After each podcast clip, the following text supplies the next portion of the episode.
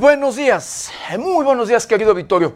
Bienvenidos, bienvenidos a una emisión más de Noticieros 90 grados. Pues hoy, hoy es lunes, lunes inicio de semana y 9 de mayo de este 2022. Son las 7 de la mañana en punto. Yo soy José Maldonado y vamos directo a la información. AMLO recibe condecoración José Martí en Cuba. Alerta en Ecuador, hallazgo de cuatro cadáveres con mensaje de la nueva generación. No saben organizar una feria menos gobernar, asegura Zambrano a gobierno de Michoacán. Prevén 60 civiles muertos por bombardeo ruso contra escuela en Lugansk.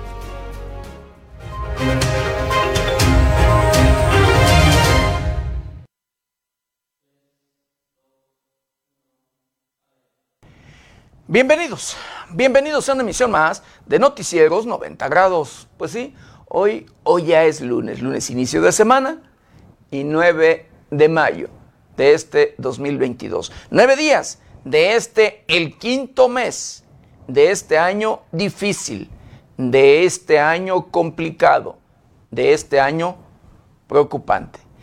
Difícil, complicado y preocupante en todos, pero en todos los sentidos. Llámesele en temas financieros, en temas sociales, en temas de política, en temas de educación, en temas eh, de salud, con este problema sanitario, con este enemigo silencioso, con este enemigo mundial, ¿sí? Con este coronavirus, con esta pandemia que ha invadido al mundo, querido auditorio. De verdad que ha afectado la salud de millones y millones de seres humanos en el mundo, pero que también le ha arrebatado la vida a millones de personas, de verdad, de las diferentes nacionalidades, así como usted lo escucha, pero que además ha afectado seriamente la economía de todas las familias. Así como usted lo escucha. Triste y lamentablemente, pero bueno, es una realidad que aún todavía pues se vive, que aún todavía eh, sigue, que aún todavía por allí pues continúa vivo, vigente, eh, pues haciendo de las suyas este enemigo mundial. De verdad, querido auditorio. Claro, ya eh, pues se han hecho esfuerzos, ya se han aplicado vacunas en los diferentes, valgan, los seres humanos. E incluso son en nuestro país cuatro las vacunas que ya se han aplicado cuatro dosis para frenar, para combatir, para parar este enemigo mundial. Y por supuesto, pues a seguir cuidándonos. Aunque ya el propio gobierno federal, los gobiernos o algunos gobiernos de las diferentes entidades de nuestro país, pues han por allí eh, cambiado este tema ya eh, no es obligatorio eh, el uso del cubrebocas en varios lugares. Así. Dicho, repito, por el propio gobierno federal, quien incluso ha declarado que nunca, nunca dijo que pues sería obligatorio el uso del el cubrebocas. Pero bueno, así como usted lo escucha, ya depende de uno eh, en aquellos estados eh, de la República donde ya no eh, sea obligatorio el uso o es obligatorio el uso de cubrebocas. Depende de uno si nos queremos seguir cuidando. Depende de uno y de comercios de los diferentes lugares donde pues de allí ellos sabrán cómo llevarán este tema para el ingreso a sus comercios. Pero bueno, así como usted lo escucha, a seguir, a seguirnos cuidando, a seguir tomando las medidas necesarias, porque este enemigo mundial sigue todavía, pues, por allí dando lata. Pero bueno, querido auditorio, la situación es crítica en todos, pero en todos los sentidos. Le informo que, pues, el desaparecido, eh, sí, en, eh, eh, pues en el país y por supuesto del estado de Michoacán, me refiero al exgobernador Silvano Aureoles Conejo, pues ya, ya apareció.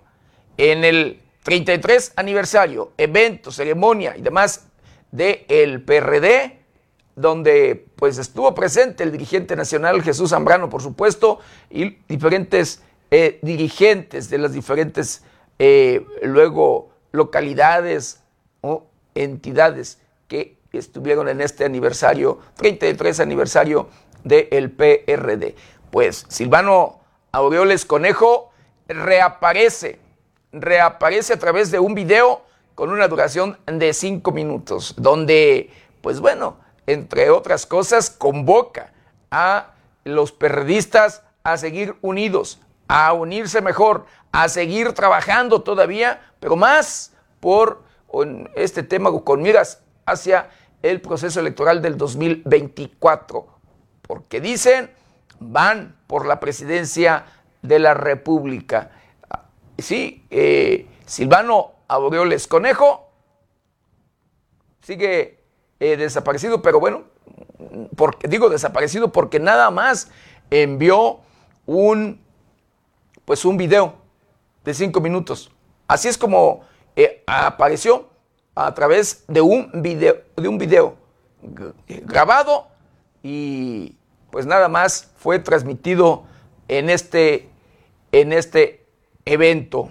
También el propio exgobernador del estado de Michoacán, Silvano Aureoles Conejo, dice que se encuentra ausente porque sigue trabajando, así lo dijo, con temas de su administración, de la administración pasada y reciente. Así que sigue eh, trabajando. Quiero, quiero pensar que está tan ocupado que no pudo asistir este eh, fin de semana a el aniversario de su partido, el partido de El Sol Azteca. Está tan ocupado que pues no, no le permitió allí siquiera, vuelvo a repetir, asistir a el aniversario número 33. Pero bueno, reaparece el exgobernador del estado de Michoacán a través de un video grabado, por supuesto,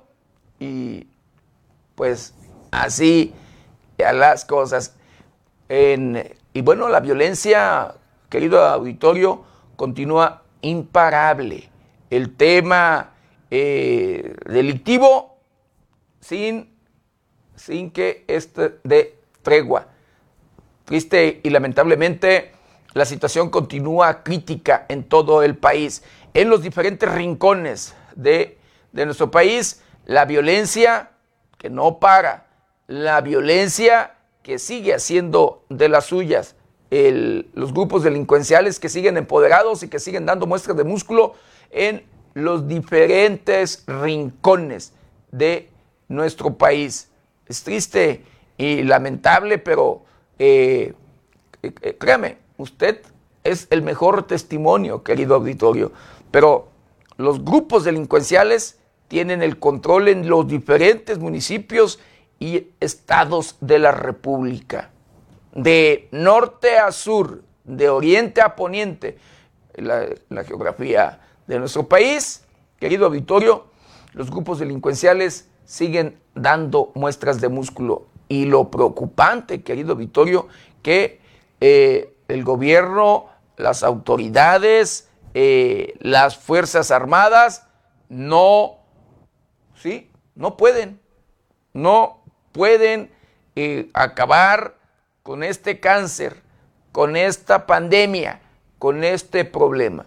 Y no pueden, porque por un lado, pues bueno, en muchas de las ocasiones las propias autoridades eh, de las Fuerzas Armadas, por supuesto, primero políticos, primero las cabezas de un gobierno, pues luego están involucrados o deben favores o tienen compromisos con grupos delincuenciales. Y de allí hacia abajo, querido auditorio, pues también los mandos o demás de las Fuerzas Armadas en muchas, en muchas de las ocasiones, pues tienen compromisos de igual manera con los grupos delincuenciales, con los grupos criminales.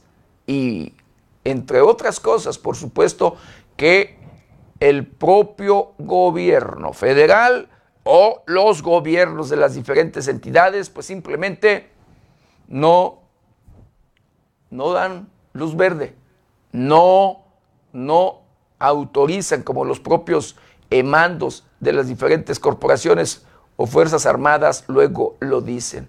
Ellos eh, saben en dónde están y a ellos luego les inquieta, o a muchos les inquieta, les molesta, les preocupa el que les asesinen a sus propios integrantes, a sus propios compañeros y que ellos mismos se dicen a qué horas les va a tocar a ellos. ¿Quién sigue? Y cuando ellos luego saben en dónde están, quiénes son, porque luego los tienen ubicados, saben cuál es el estado de fuerza que tienen los grupos delincuenciales, saben con qué cuentan, de verdad, con qué, con qué eh, cuentan. Eh, y por supuesto, sabemos que en muchas de las ocasiones, pues luego obligan a las propias familias de las diferentes comunidades a participar, a formar parte de barricadas que ellos mismos eh, forman e instalan para hacerse pasar como supuestos autodefensas, hacerse pasar como gente, eh, pues, habitante del de, el pueblo o de los diferentes pueblos, créame. Y esto, eh, querido auditorio, incluso ha llegado a que los propios grupos delincuenciales utilicen a mujeres utilicen a mujeres para la fotografía o como usted quiera, eh, diciendo que son mujeres, mujeres armadas, mujeres que han tomado la decisión de encargarse ellas de la seguridad, mujeres embarazadas, eh, mujeres de las diferentes edades, cuando en la realidad quienes están atrás de ello son, sí, los grupos delincuenciales, los grupos criminales. Así como usted lo escucha.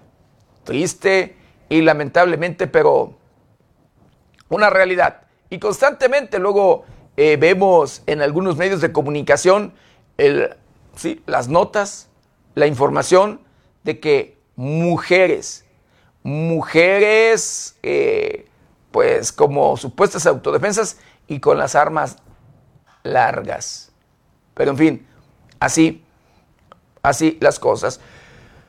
La violencia no para, querido Victorio. Los grupos delincuenciales no dan tregua, como le he dicho y se lo vuelvo a repetir. Triste y lamentablemente eh, asesinan el, Michoacán de nueva cuenta, eh, pues a un grupo de personas. Asesinan en, la comunidad de San Agustín del Maíz, esto en el municipio de Copándaro, o entre los límites del municipio de, de Copándaro y Cuitzeo, pero del lado ya de Copándaro eh, a seis jóvenes. Seis eh, jóvenes que pues les arrebatan la vida y los dejan en un vehículo en una camioneta. De acuerdo a información de pues del propio edil y de habitantes de Guandacareo, los seis jóvenes eran originarios, originarios de la comunidad de Capacho, sí, perteneciente a este municipio de Guandacareo. Allí, de allí partieron decían las propias autoridades, de allí salieron eh, con rumbo y destino a un, a un baile estos, estos jóvenes. Iban a, a un baile, pero ya no llegaron a su destino. Fueron eh, alcanzados por un grupo delincuencial y, pues por supuesto, asesinados. Allí, allí los dejaron eh, a estos jóvenes, a, estos, eh, a estas personas que partieron, le vuelvo a repetir, con rumbo a un baile. Un, eh, un asesinato más masivo, un, eh, un multihomicidio. Desde luego, allí por grupos delincuenciales, por un grupo delincuencial que opera en la región. ¿Cuál es el problema? ¿Cuál es el tema? ¿Por qué los asesinatos en esa región? ¿Por qué, pues sí, eh, este eh, pleito por el control en esa, en esa zona? No es más que el tema de los combustibles, querido auditorio.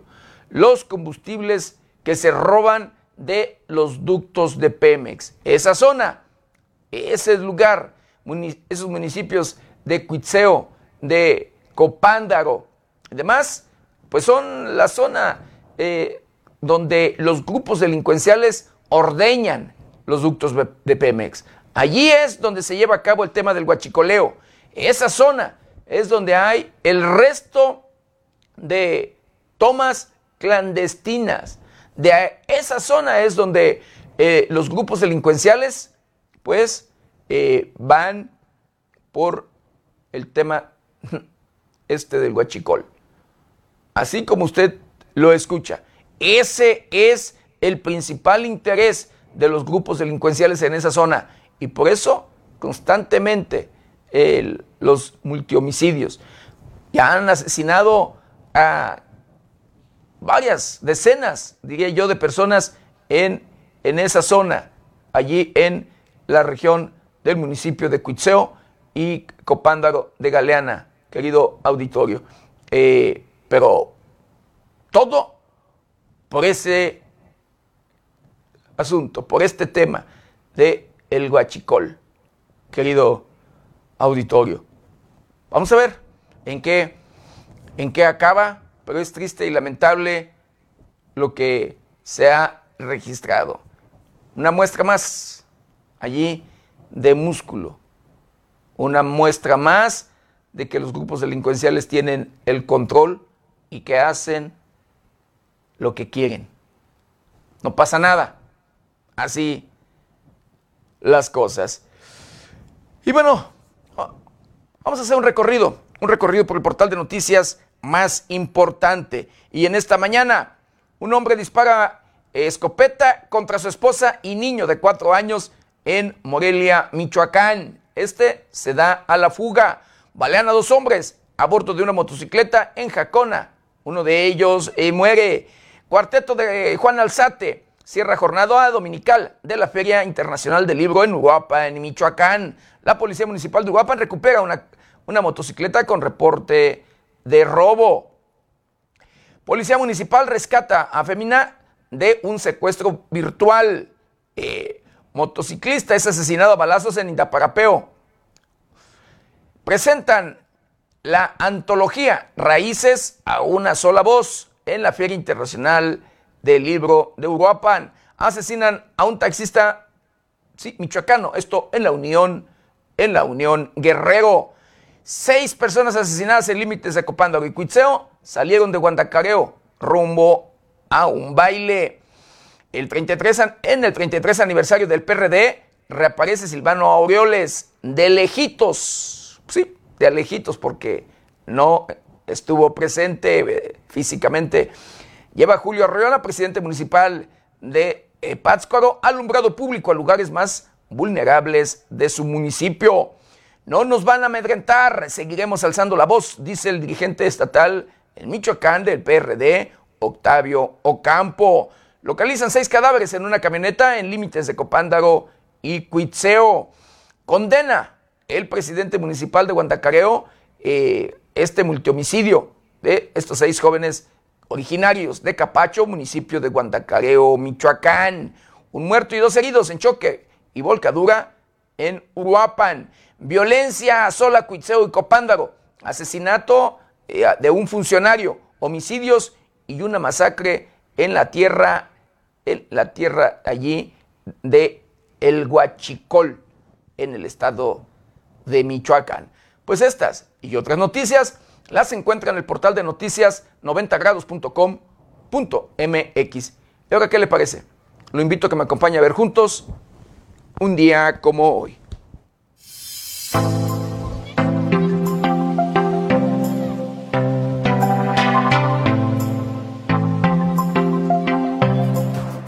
día como hoy, 9 de mayo, pero del año de 1911, Luis Moya, revolucionario maderista, uno de los primeros en levantarse en armas en noviembre de 1910, muere en la toma de Sombrerete, Zacatecas. En 1911, fuerzas magonistas derrotan a las federales y toman la plaza de Tijuana. El Día Europeo se celebra el 9 de mayo. Es una fecha que fue creada con el fin de recordar lo que en su momento se denominó la Declaración Schuman y lo que más tarde sembraría la semilla de la primera Unión Europea. La Declaración Schuman es el nombre que recibió el discurso dado por el francés Robert Schuman el 9 de mayo del año 1950, quien propuso la creación de una Europa unida con el fin de lograr la paz mundial. A partir de ese momento histórico, la Comisión Europea concibió la idea como una realidad a través de la cual naciera una administración conjunta que beneficiara a todos los países de este continente.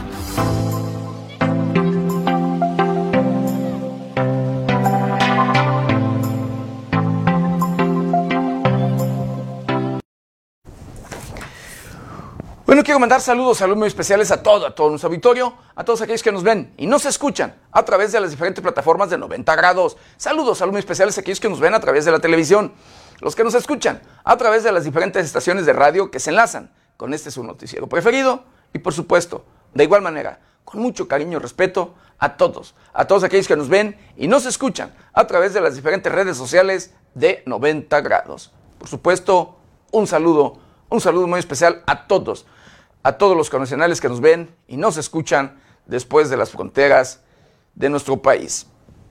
Y bueno, eh, ya de lleno, de lleno con la información, eh, pues bueno, el tema de lo que se juega en el reporte de la línea 12, que usted constantemente, pues, le hemos informado a través de las diferentes plataformas de este tema que se registró en la capital de nuestro país este accidente en la línea 12 del metro. Lo que se, bueno, a ver, lo que se juega en el reporte de la línea 12 que la propia jefa de gobierno de la capital del país descalificó.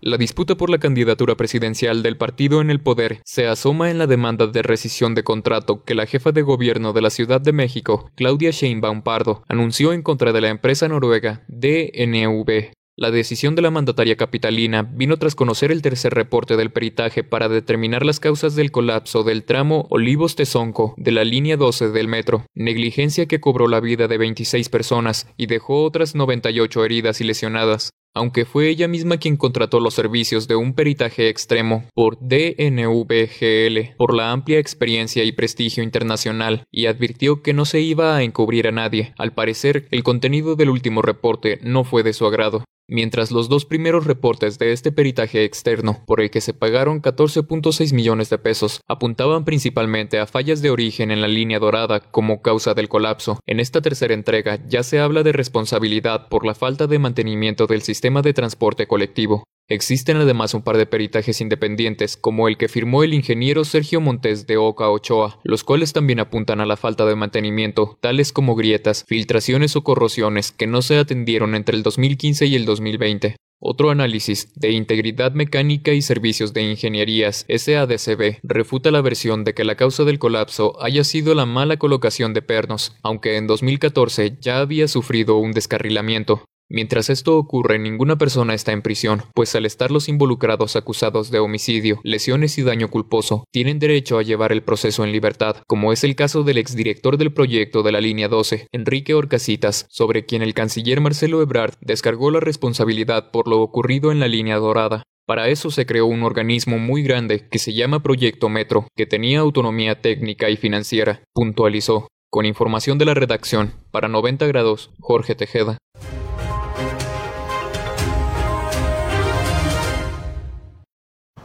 Bueno, y el presidente de la República, Andrés Manuel López Obrador, pues recibe con decoración José Martí, esto en Cuba.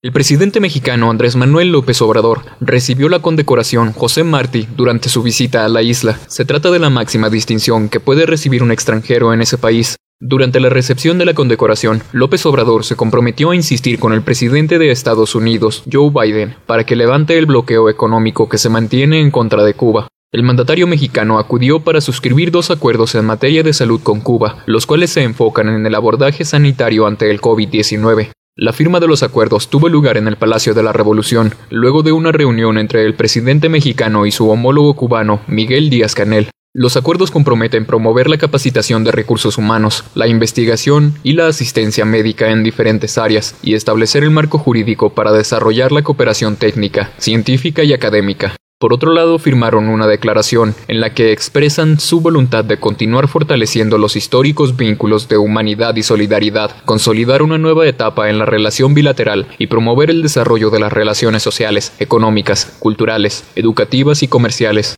Con información de la redacción, para 90 grados, Jorge Tejeda.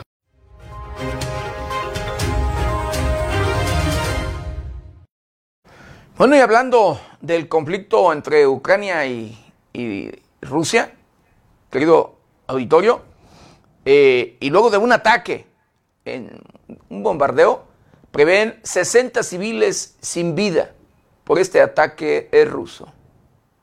Al menos 60 personas pudieron haber muerto el sábado durante un bombardeo que alcanzó una escuela regional de Lugansk, en el estado de Ucrania. Así lo informó el presidente de ese país, Vladimir Zelensky. El mandatario de Ucrania denunció en una videoconferencia con una cumbre de G7 que 60 civiles al parecer fallecieron, al quedar entre los escombros como consecuencia del impacto de un proyectil ruso en un centro escolar. El gobernador de la región de Lugansk, Sergei Gaida, confirmó el ataque ruso en una entrevista por la televisora Corret Time TV, donde puntualizó que continúan fuertes bombardeos sobre el poblado de Vilogorivka y que hasta este momento habrían logrado recuperar dos cuerpos. De acuerdo a Gaida, habría alrededor de 90 personas en la zona cuando se efectuó el bombardeo, de las cuales se tienen registro de 27 personas que lograron salvarse la vida. Con información de la redacción para 90 grados, Jade Hernández.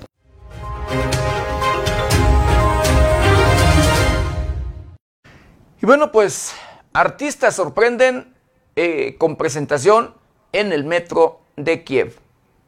Dos integrantes de la banda irlandesa U2 sorprendieron al brindar un concierto al interior de una estación del metro en Kiev, en donde acudieron por invitación del presidente de Ucrania, Volodymyr Zelensky. Así, con una insólita presentación en el sistema de transporte público subterráneo de Kiev, el cantante Bono y el guitarrista de Edge mostraron su solidaridad con el pueblo ucraniano en una presentación en la estación. El cantante Bono ha participado en numerosos conciertos solidarios a lo largo de su carrera, y en esta ocasión, él y The Edge tocaron junto al vocalista de la banda ucraniana, Antitila, Taras Topolia, quien se enlistó al ejército tras la invasión rusa en ese país. Bono es la segunda celebridad internacional que visitó Ucrania en los últimos días, pues la semana pasada la actriz Angelina Jolie realizó un recorrido por diversos refugios del país como parte de su trabajo como embajadora de la buena voluntad del Alto Comisionado de las Naciones Unidas para los Refugiados. Con información de la redacción para 90 grados, Jorge Tejeda.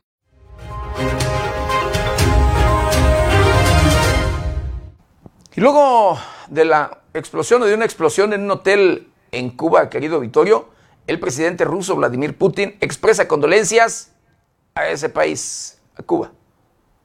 El presidente ruso Vladimir Putin mandó condolencias a su homólogo de Cuba, Miguel Díaz Canel, tras la explosión en el hotel de lujo Saratoga, que se encuentra ubicado en La Habana y causó la muerte de al menos 22 personas. Reciba mis sinceras condolencias en relación a las trágicas consecuencias de la explosión en el Hotel Habanero Saratoga. Pido transmitir mis palabras de compasión y apoyo a los familiares y allegados de las víctimas y los deseos de un rápido restablecimiento a todos los heridos, fueron las palabras del mandatario ruso. De acuerdo a los reportes oficiales, al menos 22 personas murieron y otras 64 resultaron heridas, algunas de gravedad, luego de la fuerte explosión provocada por un escape de gas en el hotel. Además, la presidencia de Cuba informó que entre los fallecidos hay un menor y una embarazada, y que entre los heridos hay 14 menores, de ellos tres críticos y dos graves. Las cifras aún no son definitivas y podrían subir en las próximas horas, conforme se avanza en las tareas de descombro del hotel. El presidente de Cuba, Miguel Díaz Canel, que acudió rápidamente al lugar de los hechos, subrayó que se trató de un lamentable accidente y descartó que fuese una bomba o atentado. Indicó que las investigaciones preliminares apuntan a un escape de gas. Con información de la redacción, para 90 grados, Jorge Tejeda.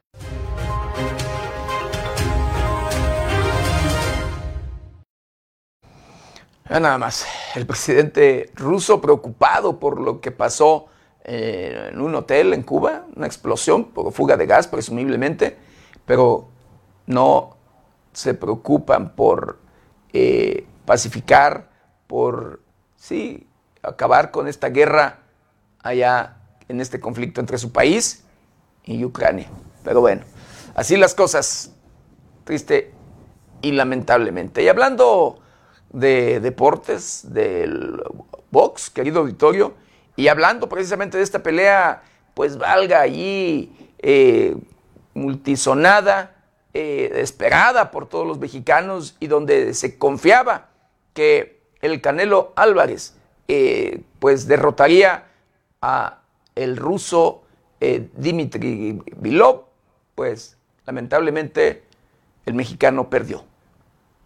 El cansancio derrotó a Saúl El Canelo Álvarez en la Arena T-Mobile de Las Vegas, donde llegó la segunda derrota en su carrera ante el ruso Dimitri Vivol, quien tuvo el control del combate durante la mayor parte del tiempo. Las tarjetas de puntuación quedaron 115-113, con jueces que se inclinaban por el mexicano. Con ese resultado, luego de ocho años y medio, el Canelo volvió a conocer la derrota en una aventura por los semipesados que no resultó como esperaba el oriundo de Jalisco. Dimitri Vivol dio cátedra de cómo controlar a su rival y mantuvo su título como campeón mundial WBA en semipesados. El ruso no salió a defender el físico, explotó desde el primer momento y mantuvo un ritmo que para el arranque de la segunda mitad de la pelea ya tenía exhausto a Saúl Álvarez. La altura del ruso no permitió que el Canelo mantuviera una pelea a la defensiva, en la que terminó cayendo por un golpe, sino por cansancio en el octavo asalto. Con información de la redacción, para 90 grados, Jorge Tejeda.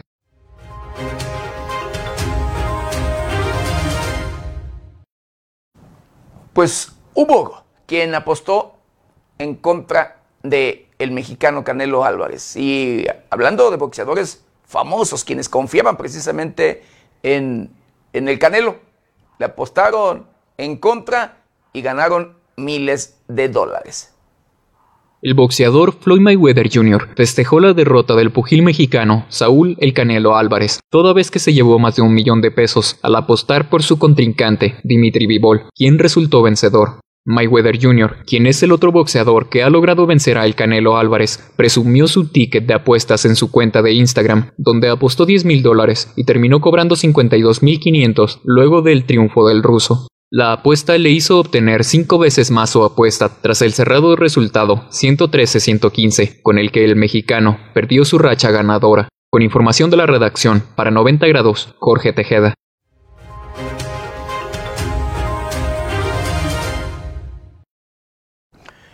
Y bueno, pues continúa la vacunación en contra del COVID-19, querido auditorio, en jóvenes de 12 a 17 años de edad.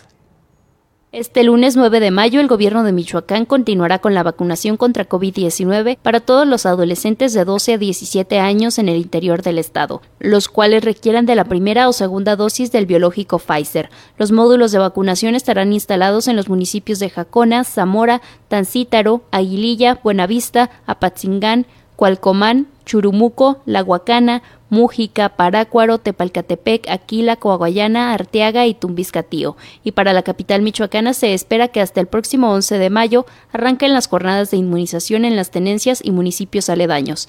La invitación está abierta para todos los adolescentes de 12 a 17 años que requieran la primera y segunda dosis. Para solicitar la vacuna es necesario presentar el formato de registro prellenado que se puede descargar de la página Mi Vacuna .salud.gov.mx y una credencial escolar. En el caso de la segunda dosis, se debe presentar el comprobante de la aplicación de la primera vacuna. Recordar que la vacuna anticovid prescrita para los adolescentes de entre 12 a 17 años es complementante, segura y su aplicación en este grupo etario es importante para la tendencia a la baja en cuanto al registro de nuevos casos de la enfermedad. Con información de la redacción para 90 grados, Jade Hernández.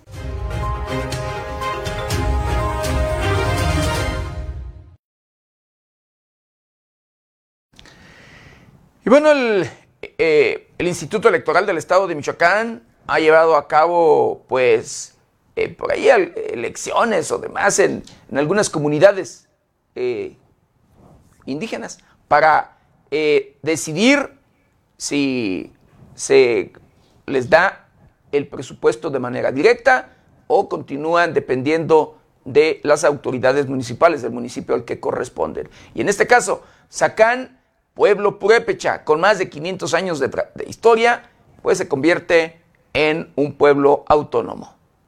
Por medio de un comunicado, el Consejo Supremo Indígena de Michoacán informó que en la comunidad de Sacán del municipio de Los Reyes se llevó a cabo el día 8 de mayo una consulta vinculatoria organizada por el Instituto Electoral de Michoacán. Con esto se determinará si desean autogobernarse y ser autónomos. La comunidad de Sacán tiene más de 500 años. Esta comunidad, cada año durante 50 años, han realizado el concurso artístico del pueblo purépecha, mismo que reúne a cientos de artistas como compositores, danzantes y creadores todos purépechas. De acuerdo a los resultados de la consulta vinculatoria, el pueblo de Sacán, con 332 votos a favor y dos en contra, ha decidido administrar directamente sus recursos, además de regirse por sus usos y costumbres. Durante todo el proceso autónomo, los habitantes fueron acompañados por el colectivo de abogados indígenas Hushari Winapecua. Con información de la redacción para 90 grados, Jade Hernández.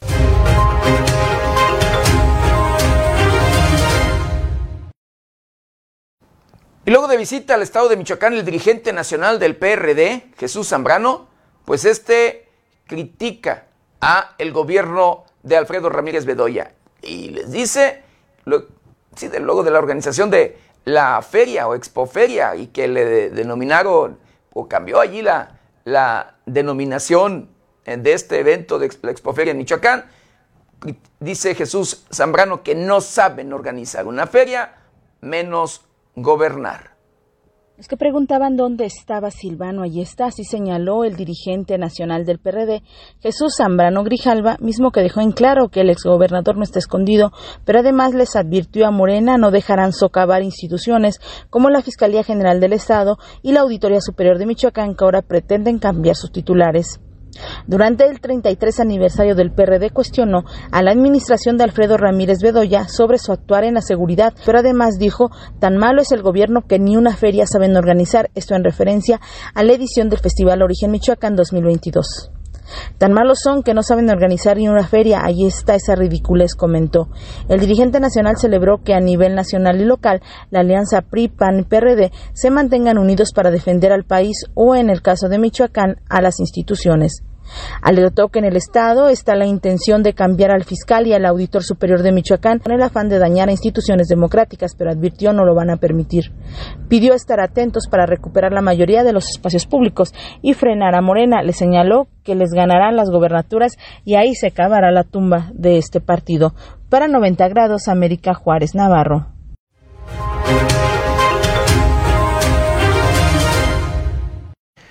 Y en este evento de, del 33 aniversario del PRD, eh, pues reaparece a través de un video grabado, pues Silvano Aureoles Conejo, el exgobernador del estado de Michoacán. En un breve video de cinco minutos, el exgobernador de Michoacán, Silvano Aureoles Conejo, apareció en el aniversario 33 del Sol Azteca en Michoacán. Con la música de fondo, ya llegué de donde andaba. El exmandatario estatal lanzó un mensaje en donde expresó: Después de tanto tiempo necesitaba una pausa en mi vida, pero pronto nos veremos. Asimismo, sostuvo que Michoacán y México los necesita más que nunca. Es necesaria una fuerza de la izquierda y que hoy, a pesar de los tantos discursos y verborrea, el Sol Azteca siga que como en aquel mayo de 1989 nos organizamos todas y todos, hoy nos reorganicemos y consolidemos con un verdadero sentido de una oposición que defiende las causas más nobles y justas, que señala los errores, los abusos y las omisiones cometidas desde el poder, que defiende la democracia, las libertades y los derechos. Renovemos ese orgullo periodista de cara al futuro. Consolidemos nuestra militancia y nuestra simpatía con miras al 2024 para lograr el Michoacán que soñamos y el México que anhelamos. El ex gobernador concluyó su mensaje en medio de aplausos y porras con los gritos que viva el PRD, viva Michoacán, viva México. Para 90 grados, América Juárez Navarro.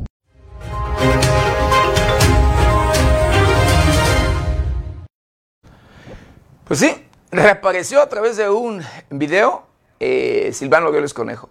Pero el que brilló por su ausencia, querido auditorio, fue su socio, amigo, compadre, hombre de confianza y demás, y que a quien hizo incluso candidato en, el pasado proceso electoral al gobierno de Michoacán. Me refiero a Carlos Herrera Tello. Él, él no se le vio. Él no estuvo presente en este eh, pues, aniversario del PRD. Su ausencia brilló. Así como usted lo escucha. Pero a quien sí se le vio, quien sí llegó y que, y que ni siquiera es perredista, querido auditorio, que ni siquiera es de el PRD, su sangre es azul, pues me refiero a Alfonso Martínez Alcázar. Él estuvo presente en este eh, aniversario del PRD, quien dio incluso un discurso desangelado y de pocos aplausos durante su intervención en este, en este aniversario. Con pocos aplausos y sin mayores vítores, durante la conmemoración del 33 aniversario del PRD, Alfonso Martínez Alcázar tomó la palabra frente a un público del Sol Azteca desangelado y apático. Ahí convocó a la defensa del Instituto Nacional Electoral. En un evento que se veía concurrido, pero no como en otros años, el expanista y apoyado por el Albiazul y el Sol Azteca para encabezar la candidatura en Morelia, solo se limitó a dar la bienvenida ante un público desangelado y sin ánimo de escuchar el corto discurso que reconoció el valor de las alianzas en el país. El edil, a pesar de no ser del PRD, fue llamado a tomar la palabra en el evento oficial donde se conmemoró el 33 aniversario del Sol Azteca.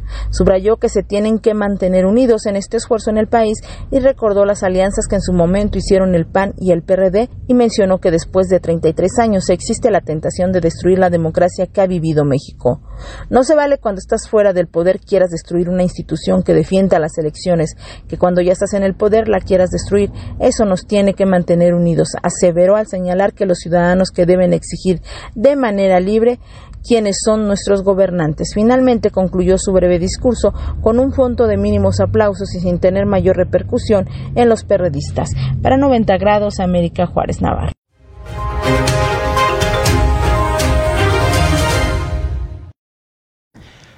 Así como usted lo escuchó, algo que no es muy común y de verdad algo que pues no se ve normalmente en pues en el aniversario de algún partido político. Van eh, quienes pues son integrantes del partido, del partido político, quienes son miembros del partido político. Son los que van a, esto, a este tipo de eventos. No es nada común y nunca en la historia se ve, se ve esto. Pero bueno, el día de hoy, pues estuvo Alfonso Martínez Alcázar, quien pues siempre ha sido eh, o fue durante toda su vida de el Partido Acción Nacional y pues que hace unos años se fue como candidato independiente al no tener el apoyo de su partido político y posteriormente ya en este eh, proceso pasado pues de elecciones querido Vittorio se va como candidato del PRI y de, el, perdón, de el PRD y el PAN. El PRI no lo apoyó, pero el PRI fue Guillermo Valencia, mejor conocido como Nuevo Valencia. Él fue el candidato por parte del Partido Revolucionario Institucional. Y bueno, el mismo Memo Valencia, hablando de él, pues llama a el fiscal general de justicia del Estado de Michoacán, Adrián López Solís, a esclarecer su atentado, sí, el atentado en su contra precisamente en el pasado proceso electoral. Guillermo Valencia Reyes hizo un llamado al fiscal de Michoacán, Adrián López Solís, a esclarecer el atentado del que fue víctima hace un año, cuando era el candidato de la presidencia municipal de Morelia por el Partido Revolucionario Institucional, pues aseguró que no han trabajado de manera imparcial. En conferencia de prensa, Memo Valencia apuntó que la Fiscalía está más preocupada por cuestiones partidistas, como instalar a sus compañeros políticos en cargos públicos, que en realizar las investigaciones correspondientes. Además, consideró que por tintes políticos no hay actuación en su caso. Asimismo, señaló que aunque hay detenidos y órdenes de aprehensión en contra de presuntos responsables, estas no se han cumplimentado. Y ojalá y el fiscal se ponga a trabajar en su obligación legal, constitucional, procurar justicia y no se ande metiendo en temas políticos, porque parece ser que anda más preocupado por temas políticos. Enfatizó que los presuntos criminales tuvieron acceso a su agenda de campaña e incluso ese atentado estaba programado para unos días antes, que se canceló por motivos ajenos a su persona. El ahora dirigente estatal del PRI prefirió no responder si este ataque pudiera haber sido orquestado por miembros de su propio partido. Únicamente reiteró que el fiscal debe hacer su trabajo. Memo Valencia recordó que su camioneta de campaña recibió 36 disparos de arma de fuego, algunos hirieron a miembros de su equipo y que continúan en rehabilitación física y mental. Agregó que él corrió con algunos de los costos de la recuperación de las personas que resultaron heridas. Con información de Luis Manuel Guevara para 90 grados, Jorge Tejeda.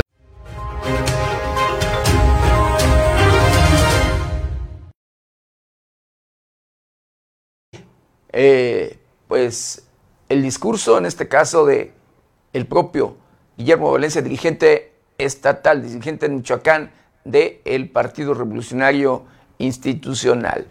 Bueno, y hablando de este tema, querido Victorio, de pues este multihomicidio registrado en el estado de Michoacán y en, entre valga, el municipio de Cuitzeo y el municipio de Copándaro, donde localizan seis cadáveres en una camioneta en, eso, en ese lugar. Los cuerpos sin vida de seis personas cuyas identidades se desconocen fueron localizados en la batea de una camioneta en la comunidad de San José del Maíz, Copándaro, luego de un reporte ciudadano que a la citada comunidad, ubicado en los límites con Cuitzeo, se trasladaron la tarde del domingo elementos de los cuerpos de seguridad pública y auxilio, quienes hallaron una camioneta tipo pickup con varios cuerpos en su interior. La zona fue acordonada y se dio parte a la autoridad ministerial, acudiendo peritos de la Fiscalía Regional para realizar las diligencias correspondientes. En total se contabilizaron seis cuerpos, todos con heridas de bala, en una camioneta Dodge Ram con placas del estado de Querétaro. Finalmente los cuerpos fueron trasladados al servicio médico forense en calidad de desconocidos, mientras que la camioneta fue puesta a disposición por las autoridades correspondientes. Con información de la redacción para 90 grados, Jade Hernández.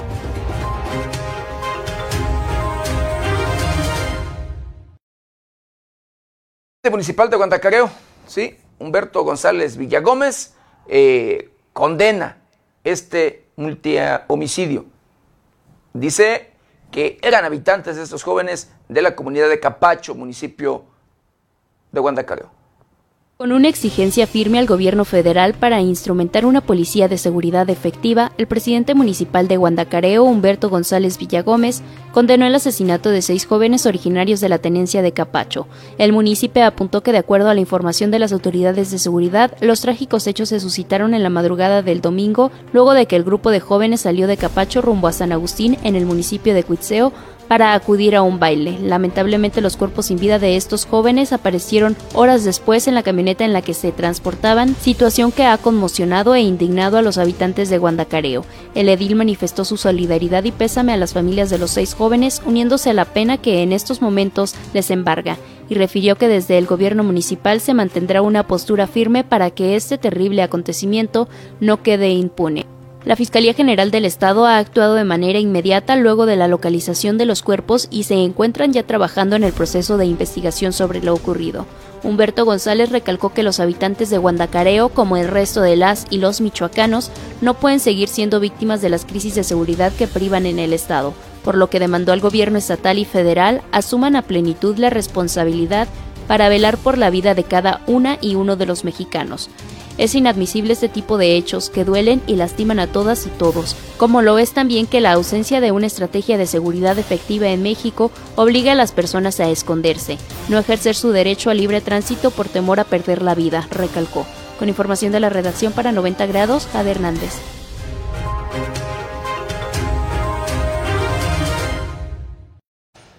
Pues sí, este tema del huachicoleo, el tema del robo de combustible en, sí, en municipio de Cuitzeo y Copándago es lo que ha llevado a cabo pues que se registre esta violencia que asola a Cuitzeo y Copándago. Así como usted lo escucha. Luego de un asesinato, fíjese nada más, asesinato de un funcionario, homicidios y, y una masacre en esta tierra conocida ya como tierra de Huachicol. La reciente masacre de seis personas halladas en la batea de una camioneta en el municipio de Cuitzeo y sus límites con Copándaro es un acto de violencia más que se suma a otros registros en el 2022. Esos municipios donde el crimen organizado luchan por el control de los ductos de Pemex. La tarde del domingo 8 de mayo, los cuerpos sin vida de seis hombres, todos con herida de bala, fueron localizados en la batea de una camioneta con placas del estado de Querétaro en la comunidad de San José del Maíz perteneciente a Copándaro, en sus límites con Cuitzeo. Este hecho se da poco más de un mes después del asesinato del síndico de Cuitzeo, Francisco Díaz, cuyo cuerpo fue localizado el 3 de abril en una carretera de Copándaro. El cadáver presentaba huellas de tortura y heridas de bala. Cuitzeo y Copándaro se ubican a unos 20 minutos en auto al norte de la ciudad de Morelia, municipio colindantes con el estado de Guanajuato, por los que pasan los ductos de Pemex que transportan hidrocarburos. La vocación delictiva de ese municipio es el robo de combustible que se ha dado incluso en convivencia de grupos criminales y autoridades de la Fiscalía General del Estado, denominado Grupo de los Chilangos. Para lograr su objetivo, los delincuentes no han dudado en sembrar terror e incluso atacar a las máximas autoridades en materia de seguridad, el ejército mexicano. Así sucedió el pasado 13 de febrero cuando un convoy militar fue atacado a plena luz del día en una carretera de Cuitzeo, dejando el ataque un saldo de dos soldados heridos. Las autoridades estatales y federales trabajan activamente en la protección de los ductos de Pemex, como muestra el aseguramiento de 3.000 litros de combustible a bordo de las lanchas en el lago de Cuitzeo el pasado 23 de abril. Otros 7.000 litros de hidrocarburo fueron asegurados al incautarse un tractocamión acoplado a una pipa el 5 de abril pero estas acciones son insuficientes ante la incesante presencia del crimen organizado y sus ataques a los ductos de Pemex, los cuales han provocado una explosión como la registrada el 18 de marzo en un predio de Cuitzeo. El 27 de enero, autoridades aseguraron una toma clandestina en el municipio de Copándaro. Otros hechos de violencia tuvieron lugar el 16 de abril y el 2 de mayo en Cuitzeo. En el primer caso, un hombre fue decapitado y en el otro, un varón fue ejecutado de un balazo en la cabeza. Con información de la redacción para 90 grados, Hernández.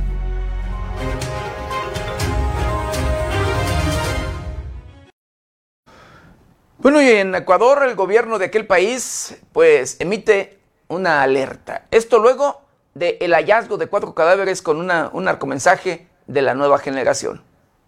Los cuerpos sin vida y con huellas de tortura de cuatro hombres fueron localizados en la provincia de Manabi, una de las tres en focos rojos por la violencia asociada al crimen organizado. Llevaron al presidente a decretar estado de excepción. Hoy fueron encontrados cuatro cadáveres con signos de tortura en el sector conocido como Río de Oro, en Puerto Viejo, publicó en Twitter la Fiscalía General de Ecuador. Autoridades locales indicaron que los cuerpos se encontraban parcialmente quemados, pero no calcinados, además de que se recolectaron 18 casquillos percutidos y dos cartulinas. Estas últimas contenían un mensaje con la leyenda Cártel Nueva Generación Presente, informó la prensa local, lo que refrendaría la presencia del cártel mexicano Jalisco Nueva Generación en el país sudamericano. El pasado 29 de abril, el presidente de Ecuador, Guillermo Lazo, decretó el estado de excepción en las mencionadas tres provincias de la costa del país para combatir la delincuencia organizada, lo que incluye el toque de queda nocturno en tres poblaciones. Con información de la redacción, para 90 grados, Jorge Tejeda.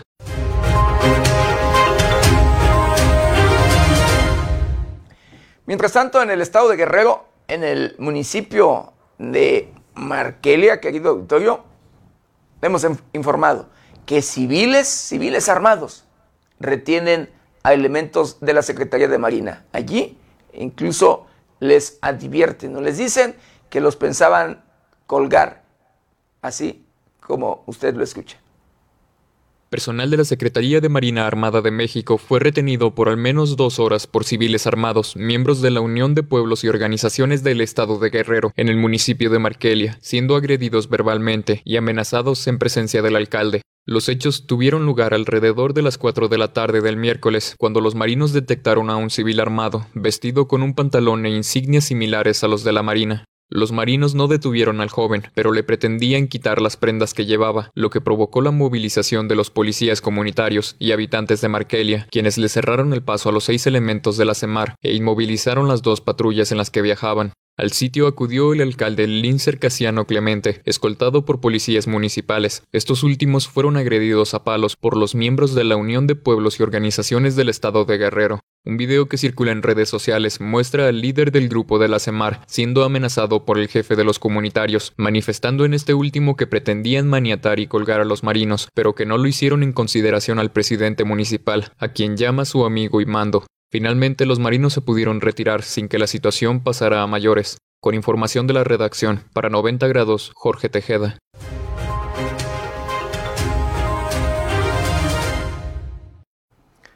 Así las humillaciones a la Secretaría de Marina, al igual que a la Secretaría o a personal de la Secretaría de la Defensa Nacional. ¿Sí?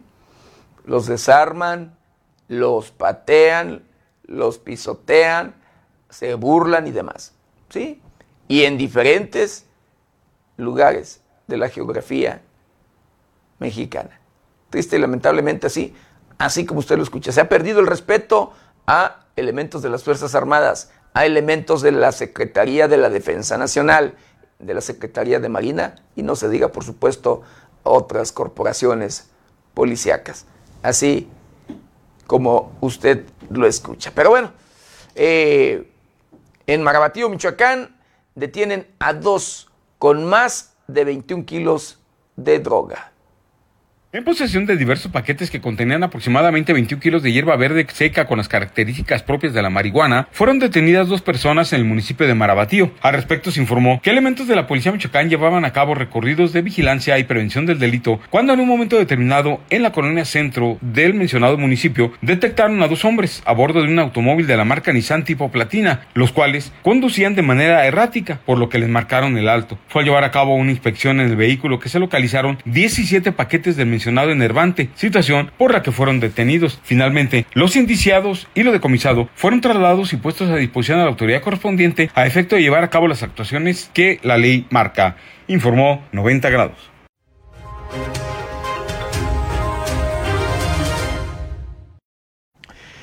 Bueno, el personal de la Policía Municipal de Morelia, la capital del estado de Michoacán, eh, realizaron, llevaron a cabo un histórico aseguramiento, ¿sí?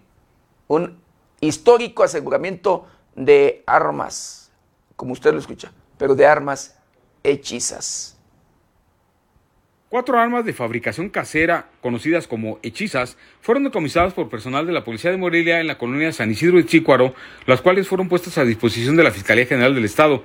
Es importante señalar que pese a su apariencia, dichas armas son capaces de causar serios daños, por lo que la policía de Morelia la saca de su circulación en las calles, abonando en la prevención del delito y fortalecimiento de seguridad, señaló en su cuenta de Facebook la corporación.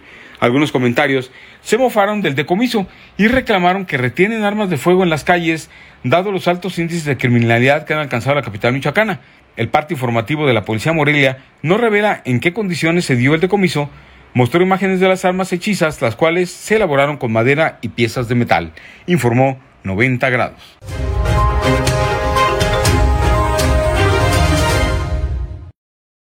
Pues bueno, cuando circulan, híjole, armas, hombres armados por todos lados de la delincuencia organizada, y van y aseguran, pues, ese tipo de armas, de verdad, híjole. Pero bueno, así las cosas. Y, pues bueno, en Guanajuato, en el municipio de Celaya, localizan la parte humana, una parte humana dentro de una caja eh, en el mercado Morelos. Cerca de las seis horas, trabajadores que llegaban al mercado Morelos descubrieron una parte humana dentro de bolsas plásticas. El suceso fue notificado a las autoridades, quienes minutos después llegaron y confirmaron la existencia de la parte cercenada dentro de bolsas plásticas, además de un mensaje escrito en una cartulina alusivo a un grupo delincuencial. Servicios periciales llevaron a cabo las averiguaciones correspondientes para después enviar al CEMEFO una cabeza que se presume perteneciente a un hombre, Cabe recordar que el pasado 10 de marzo se registró un hecho similar en el mercado Cañitos del barrio de Tierras Negras, donde abandonaron en un acceso la cabeza de una mujer dentro de una caja, simulando un regalo. Posteriormente, el 26 del mismo mes, se llevó a cabo un ataque armado dentro del mismo mercado Cañitos, dejando sin vida a un comerciante y resultando una mujer herida. Con información de la redacción, para 90 grados, Jorge Tejeda.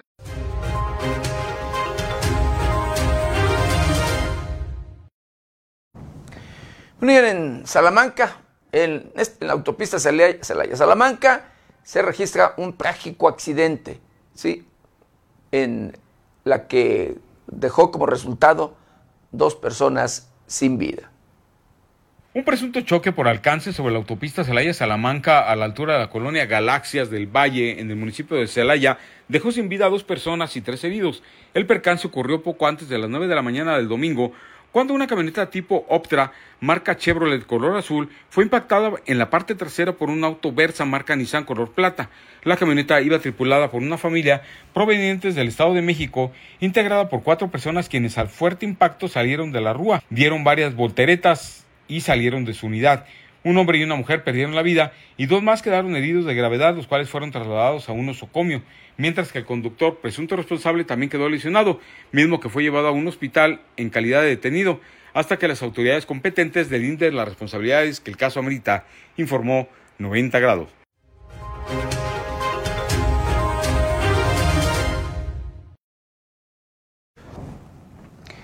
Y en Villagrán, allá mismo en el estado de Guanajuato, donde es imparable, querido Victorio, eh, la violencia, que constantemente asesinan eh, ejecutan eh, demás en los diferentes municipios y que incluso el estado de Guanajuato ocupa el primer lugar en ejecución o, asesinato de policías y que este estado se pelea el primer lugar a nivel nacional con el estado de Michoacán en temas de inseguridad, pues bueno, allá en este municipio de Villacán, Guanajuato, ejecutan a tres hombres.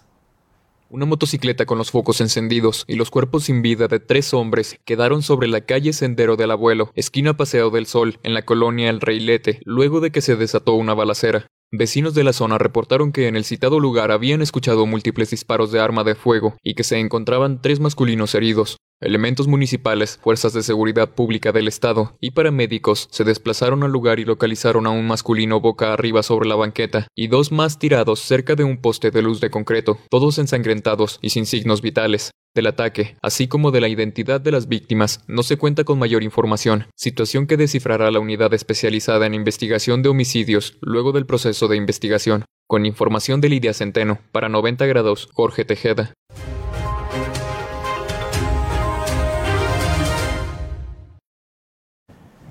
Y escuche usted, eh, el mes de abril en el estado de Michoacán, pues cerró, nada más, escuche, con 26 mujeres asesinadas, 26 eh, feminicidios o presuntos feminicidios, y esto dicho de acuerdo por eh, colectivos de feministas. ¿sí? Así como usted lo escucha. La mayoría de estas personas fueron ejecutadas a balazos en el estado de Michoacán, el querido Vittorio, como en otros estados de la República, en las últimas fechas, eh, pues ha incrementado se ha incrementado el número de mujeres asesinadas. Es triste y lamentablemente, pero las estadísticas en este, en este tema se ha incrementado de manera preocupante, así como las mismas desapariciones de mujeres y hombres en eh, todo el país, pero el estado de Michoacán y Guanajuato son estados en los que la violencia no para.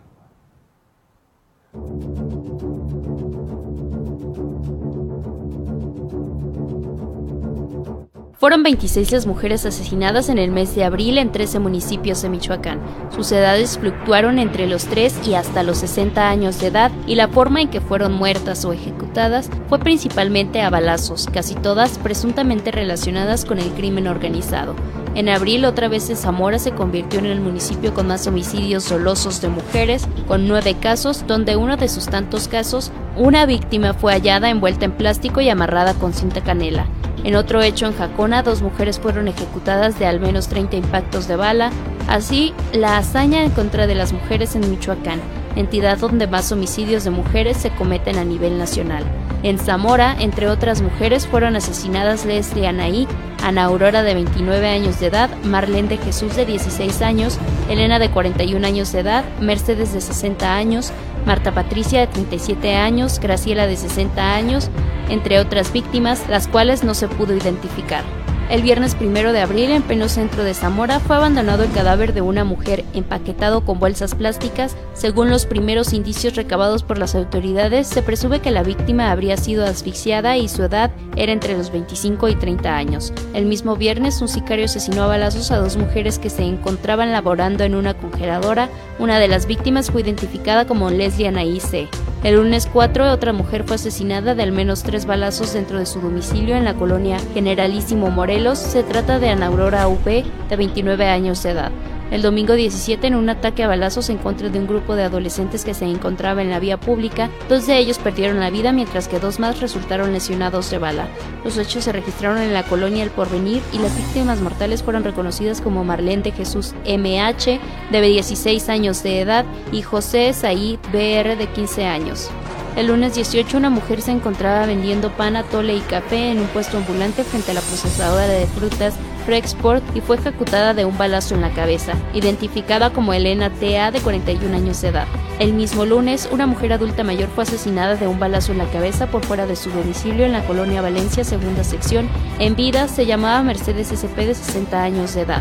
El viernes 22, otra mujer fue asesinada a tiros en un negocio de venta de comida en la colonia Lázaro Cárdenas de la ciudad de Zamora. La mujer se llamaba Marta Patricia MZ de 37 años de edad. El domingo 24 de abril, otra mujer en Zamora, una mujer adulta mayor se encontraba sentada en un banco de plástico por fuera de su vivienda en la colonia El Porvenir. Fue asesinada a balazos. En ese caso se trató de Graciela R., conocida como Chela, de 60 años de edad. Con información de la redacción para 90 grados, Jade Hernández.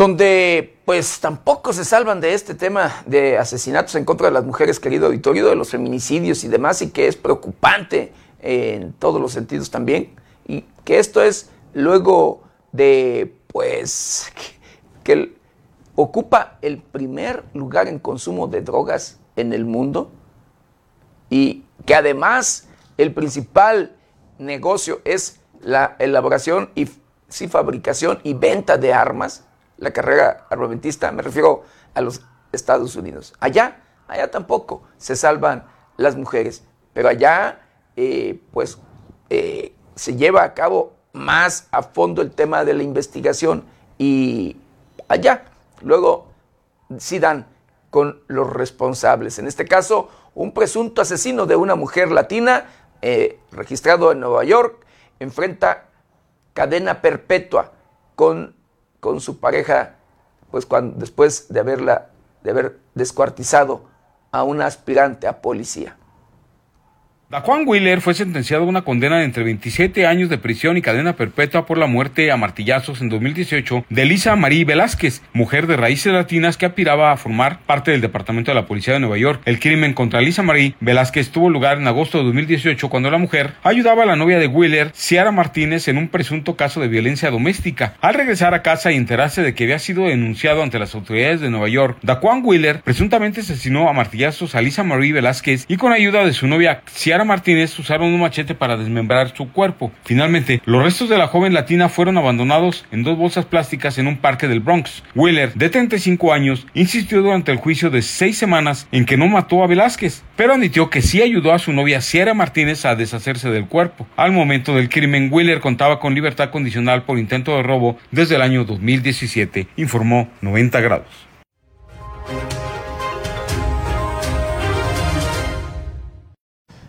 Y bueno, eh, eh, en donde también las cosas son críticas, pues es en, San Paulo, allá en Brasil, donde allá, sí, allá sí se les, eh, pues, voltearon las cosas. Porque un hombre, un hombre que violó a una mujer, escuche usted, fue asesinado, fue ultimado por la propia víctima con estrangulamiento, eh, algo allí de un arte marcial. Esto allá en Brasil, Sao Paulo.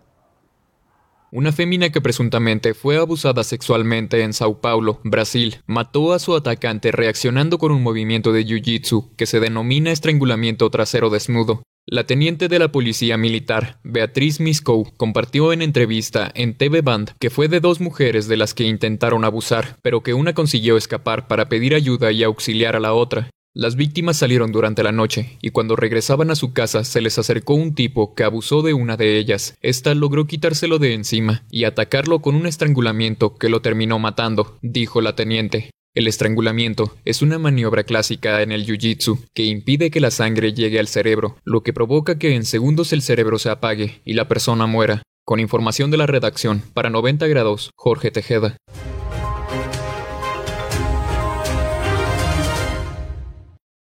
Una fémina que presunta... En nuestro país, escuche usted, sentencian a una persona, ¿sí? a un hombre que violó a dos niñas, escuche usted, una de nueve y otra de once años.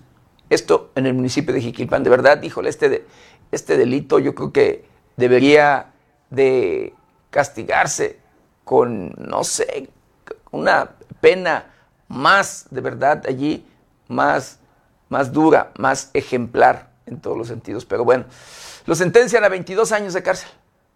La Fiscalía General del Estado de Michoacán obtuvo de un tribunal de enjuiciamiento sentencia condenatoria de 22 años de prisión en contra de José Ulises N. al acreditar su responsabilidad en el delito de violación equiparada cometido en agravio de dos hermanas menores de edad, hijas de su pareja. De acuerdo con las pruebas recabadas durante el proceso, se pudo establecer que en diciembre de 2017, José Ulises N., quien en ese entonces era pareja de la madre de las víctimas, aprovechó que se quedó a solas con las menores de 9 y 11 años para atacarlas sexualmente y después amenazó con atentar contra sus vidas y comentaban lo ocurrido. Por lo anterior, y al tener conocimiento del caso, la Fiscalía Regional de Jiquilpan llevó a cabo las actuaciones para ejercer acción penal en contra del investigado, quien fue detenido en cumplimiento a una orden de aprehensión y en su momento fue vinculado al proceso. Al acreditarse la plena responsabilidad de José Ulises N., un tribunal de enjuiciamiento lo sentenció a 22 años de prisión y al pago de la reparación del daño, informó 90 grados.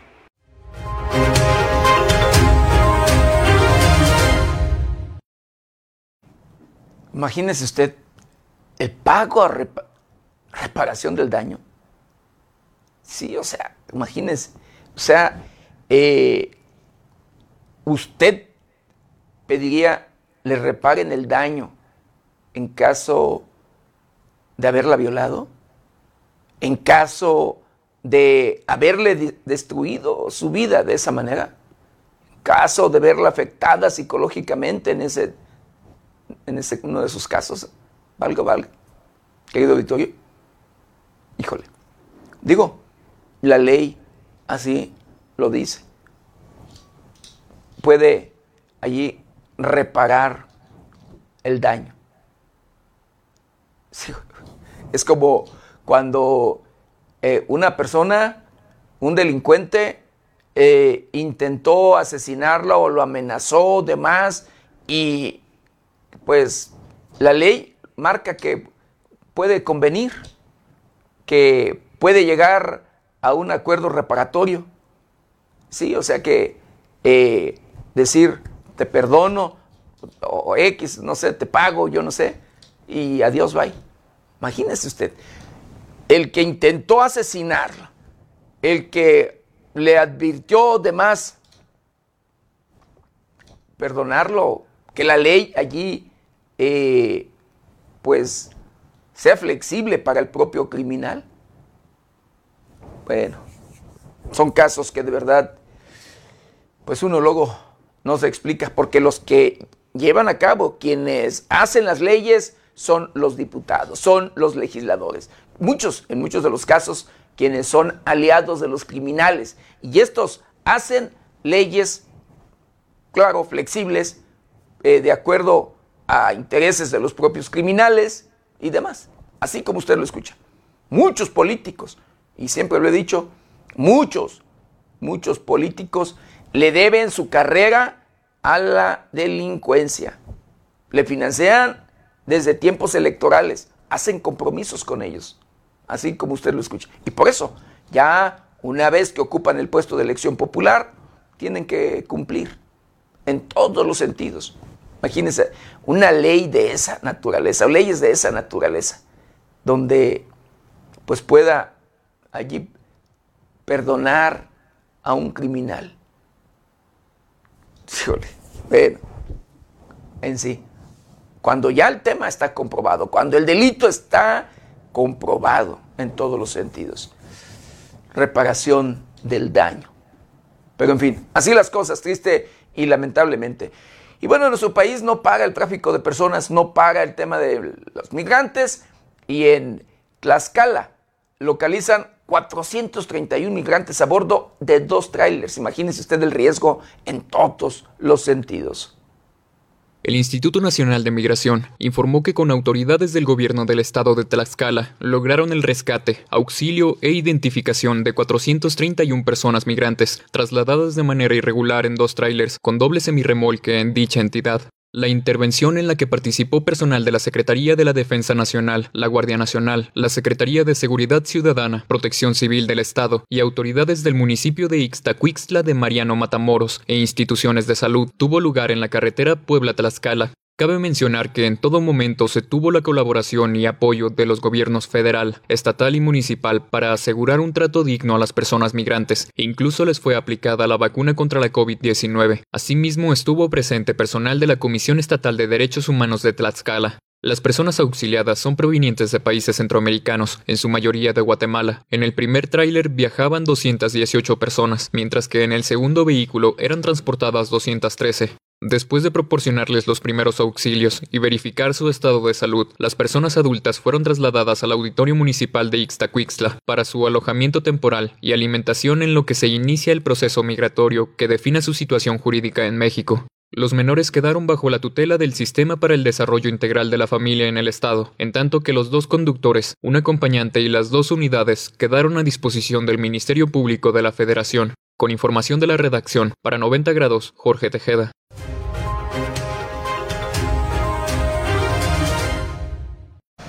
Y bueno, para que no lo sorprendan los cambios climáticos, querido auditorio, porque los calores continúan de manera preocupante. Vamos a conocer, acompáñeme, a conocer el pronóstico del tiempo para las próximas horas.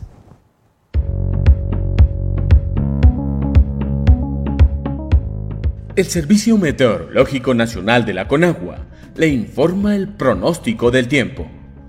Este día, una línea seca sobre Coahuila, en interacción con un canal de baja presión en el norte de México e inestabilidad de niveles altos de la atmósfera, originarán chubascos y lluvias puntuales fuertes, descargas eléctricas y posible caída de granizo en zonas del norte y noreste del país.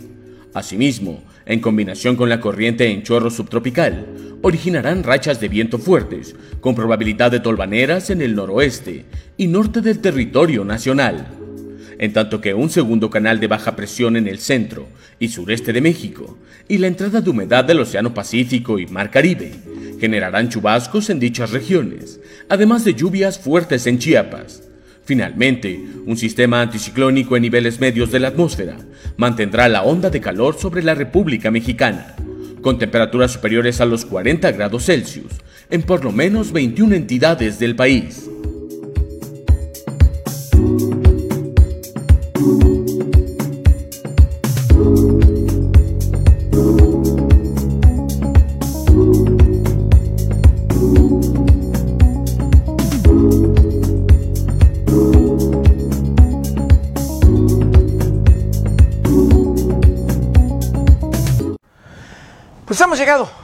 Llegado al final de una misión más de Noticieros 90 grados. No sin antes quiero agradecerle de verdad infinitamente el que nos hayan acompañado en este su noticiero preferido. De igual manera, por supuesto, agradecerles que nos ayuden, nos ayuden a compartirlo para llegar a todos los rincones del planeta.